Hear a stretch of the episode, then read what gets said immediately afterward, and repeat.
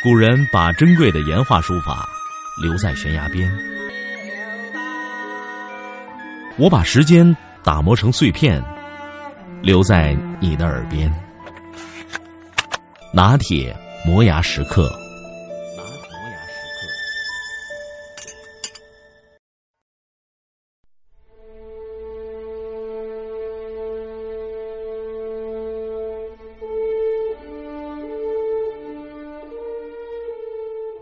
叶克捷琳娜是农农的女儿，有过三个孩子和一个丈夫。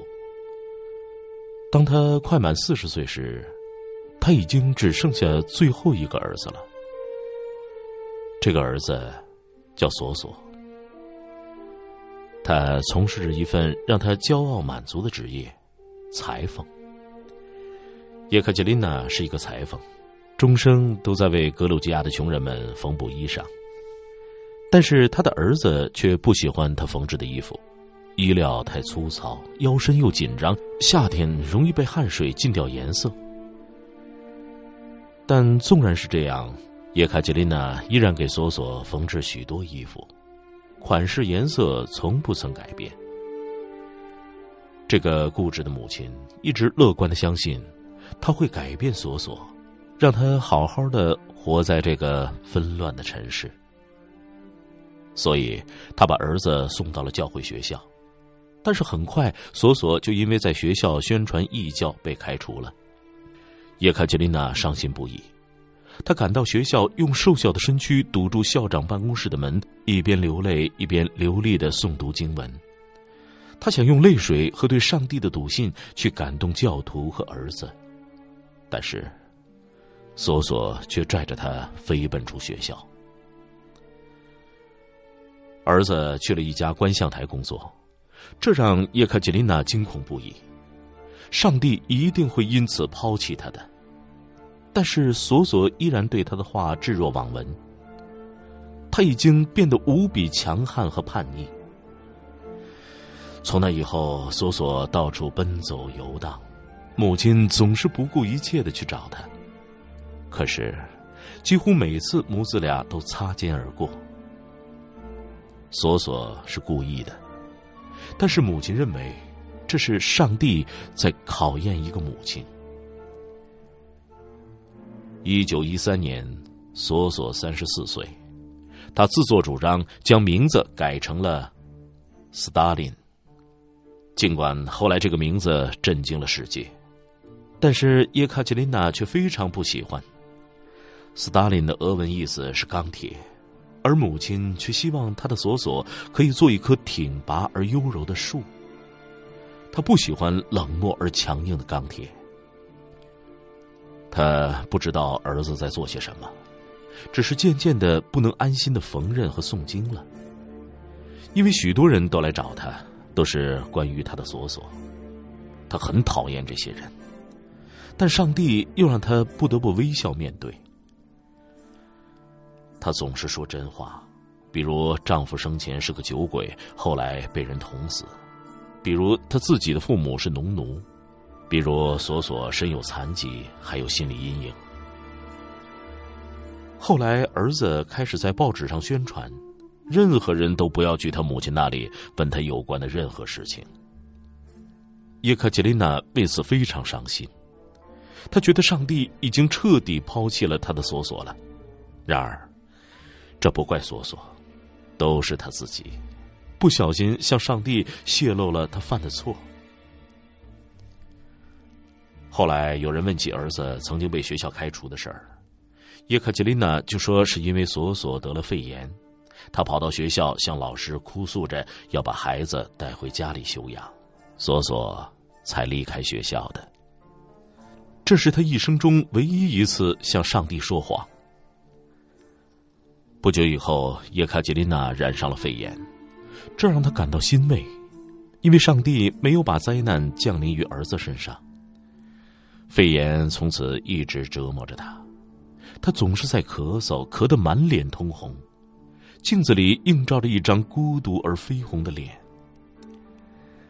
他依然小心的活着，依然不停的为索索缝制着黑色粗布衣服，尽管他猜得出。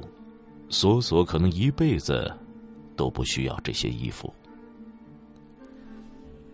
十月革命后，他被接到第比利斯的一座宫殿，他为此感到惶恐和寂寞，故意挑了窗户小、光线暗淡的小房。叶卡捷琳娜故意让儿子把房间弄得像他乡下的破屋。在那一段短暂的日子里。叶卡捷琳娜察觉到儿子可能在干一件非常违背上帝旨意的事。他想劝说索索，可是他总见不着他。后来他执意回到乡下，临走前给儿子留言：“我的索索，我仍希望你回到上帝身边。对他来说，上帝才是安全的。”他会庇佑索索有一份稳定光荣的工作，比如做一个手艺好的裁缝。一九三五年，索索回到格鲁吉亚看望母亲，已经身患肺癌的伊卡吉琳娜问他：“索索，你现在的职位是什么？”索索说：“地位相当于沙皇。”母亲低下了头，他知道索索不喜欢他流泪，而且他也预感到这将是他们最后一次见面了。看着高大伟岸的儿子离开，他抬起头，双手合十。索索，希望你能做一个神父。两年后，叶卡捷琳娜死于晚期肺癌。那时，苏联布尔什维克大清洗正在进行，他的儿子分身乏术。就在前不久，人们发现了叶卡捷琳娜厚厚的日记本，那些像葡萄藤一样优柔漫长而又温和的格鲁吉亚文，记载的全是索索。叶卡捷琳娜的一生。都没有弄清楚儿子究竟在做什么。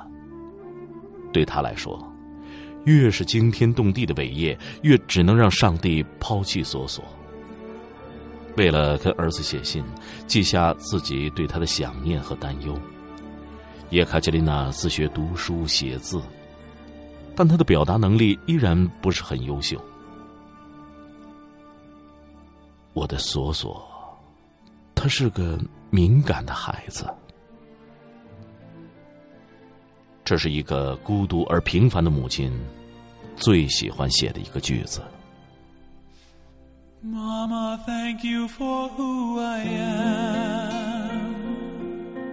Thank you for all the things I'm not.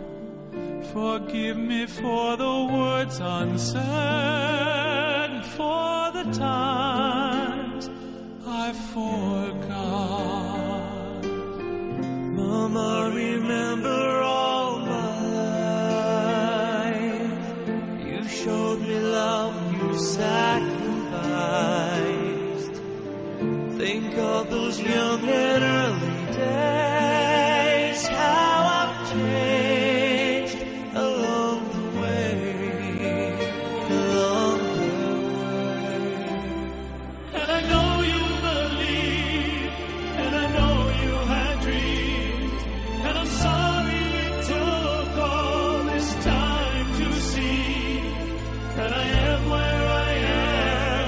Because of your truth, and I miss you, yeah, I miss you. Mama, forgive the times you cried. Forgive me for not making right. All of the storms I made.